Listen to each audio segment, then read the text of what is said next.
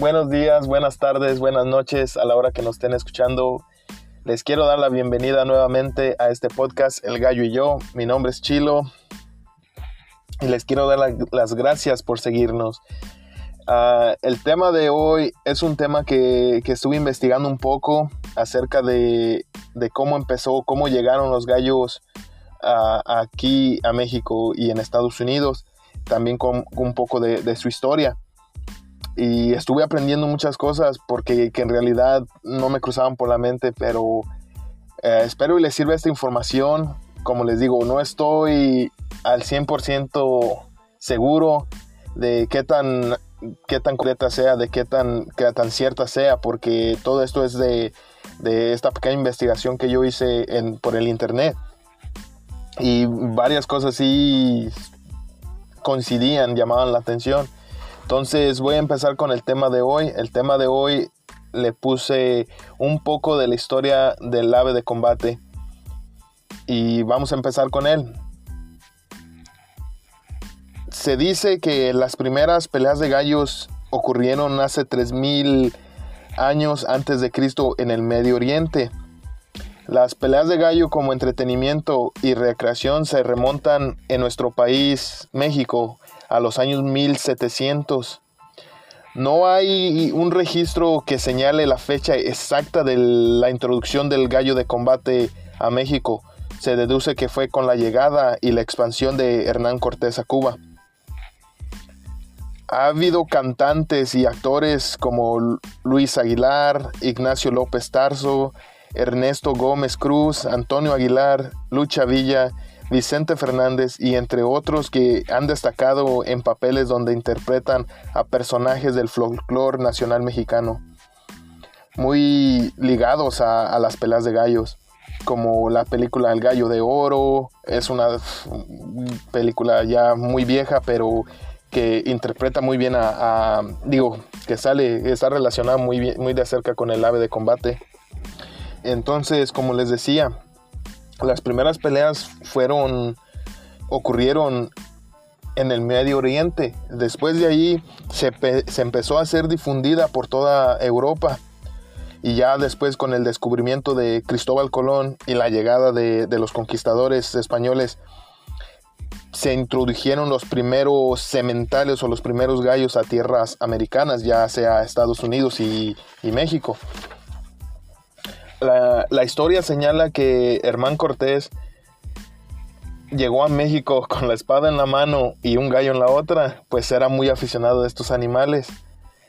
También las peleas de gallo forman gran parte de nuestra cultura y de nuestras tradiciones en diferentes estados de México son más como un negocio donde se combina la venta, el espectáculo de los gallos y eventos musicales, ya sea esto en las ferias y fiestas patronales de, diferentes pueblos y municipios.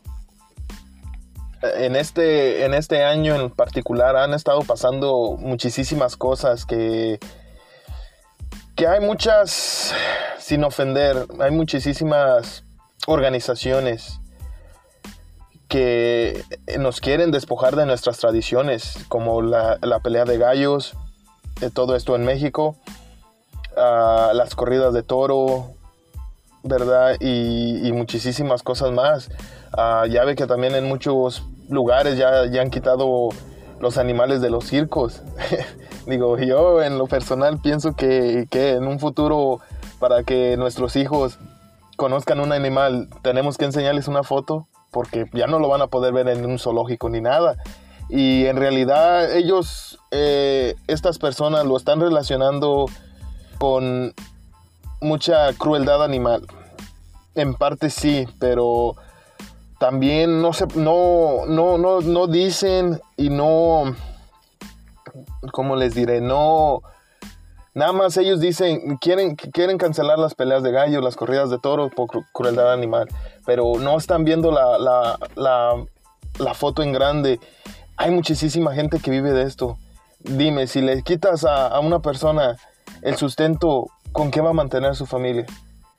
Hay muchísima gente que vive del gallo de combate ya sea criadores, los mismos partidos, personas que les dan alimento, los que hacen las incubadoras, las jaulas. Esto es, una, es mayor y hace, hace unos días he estado viendo, más bien escuchando algunos radios de los que escucho, se llevaron a, cabo muchas marchas en, Ciudad de México para pelear por, nuestros derechos y, y yo les quiero pedir a todas las personas que puedan asistir a estas marchas, háganlo, porque nos quieren quitar algo de lo que vivemos, de lo que nos encanta hacer.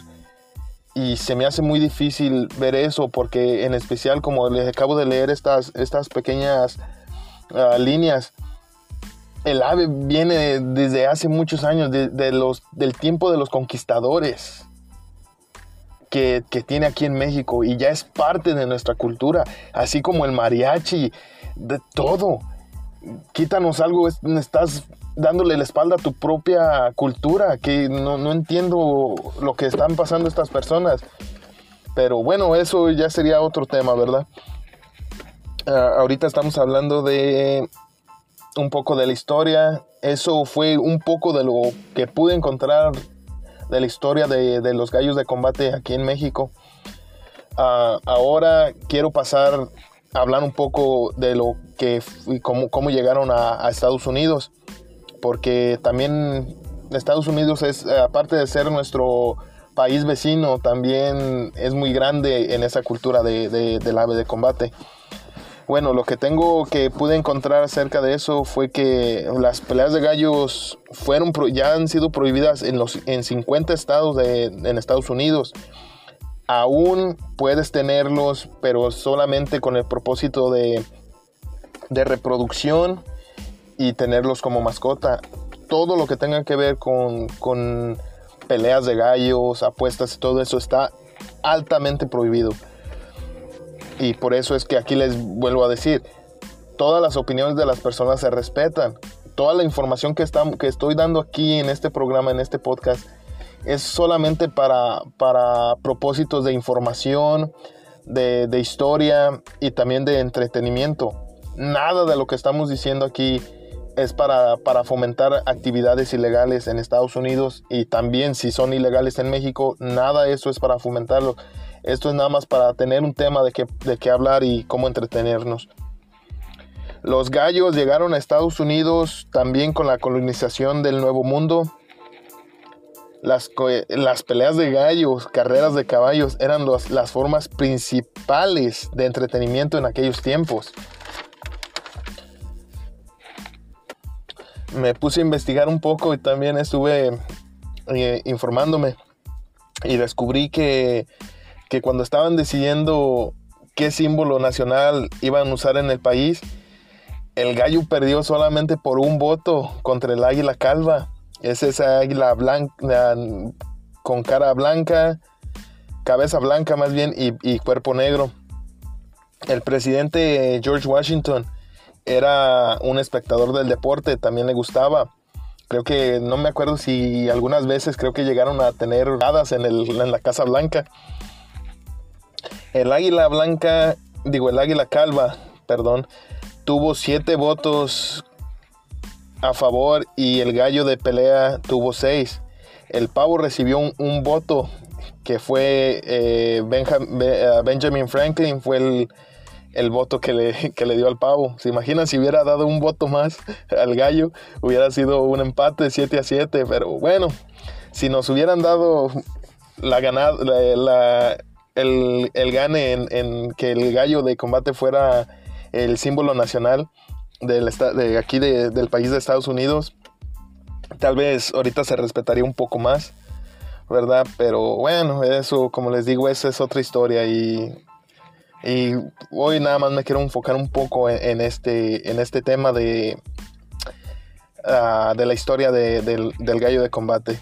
El presidente o ex presidente ya, el Abraham Lincoln, participaba en peleas de gallos y, aparte era juez, juez de, arena o de, anillo.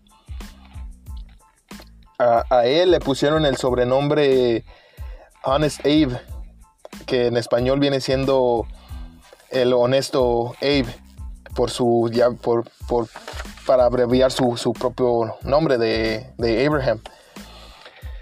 Y todo esto se lo ganó gracias a su honestidad, porque él era parejo. Si ganabas o perdías, él lo hacía. Lo hacía bien y, por eso se le conocía así. Hoy en día está prohibida la posesión de, aves de combate en 30 estados de, de, Estados Unidos, incluyendo el Distrito de Columbia. En, los, en 40 estados es también ilegal acudir a, eventos ilegales como espectador. Ah, pueden ser sancionados con una, con una multa. En muchos de los estados, como les había dicho, está prohibido tener, uh, poseer aves de, combate para, para, uso de ilegales. O si ellos sospechan que es, es para, para, usos ilegales, puede llevar a que te terminen tu, tu granja que te quiten todo, todas las aves y se los lleven. Porque como les digo, es, ilegal tenerlos para esos propósitos. Nada más los puedes tener para usos de, reproducción o tenerlos como mascotas para uso pues, en realidad personal. Y pues esa es la razón que muchas personas, muchos creadores de aquí de Estados Unidos han decidido mudarse para, para ya sea México o para las Filipinas para poder seguir su sueño, porque es vivir de lo que les gusta, ¿verdad? Y pues yo digo que se debe de respetar. Pero como les digo, ya esto es otro, otro tema que más adelante podríamos estar platicando. Bueno amigos, por hoy eso es todo en este, en este episodio. Ah, yo lo quería hacer un poquito más largo, pero lamentablemente no me dio la información para extenderlo un poco más. Pero les quiero dar de nuevo las gracias por estar escuchándome. también les quiero pedir que si saben de alguien que quiera ser entrevistado o que quiera participar en este podcast, que me lo dejen saber por medio del Facebook, El Gallo y yo. O creo que también está por mi nombre, Isidro Flores, allí me pueden encontrar. Ah, muchas gracias amigos y les quiero agradecer de nuevamente si nos pueden comentar, compartir y también darnos cinco estrellas. Se les agradecería mucho, mi gente. Por hoy eso es todo. Nos vemos en el siguiente episodio de El Gallo y Yo Podcast.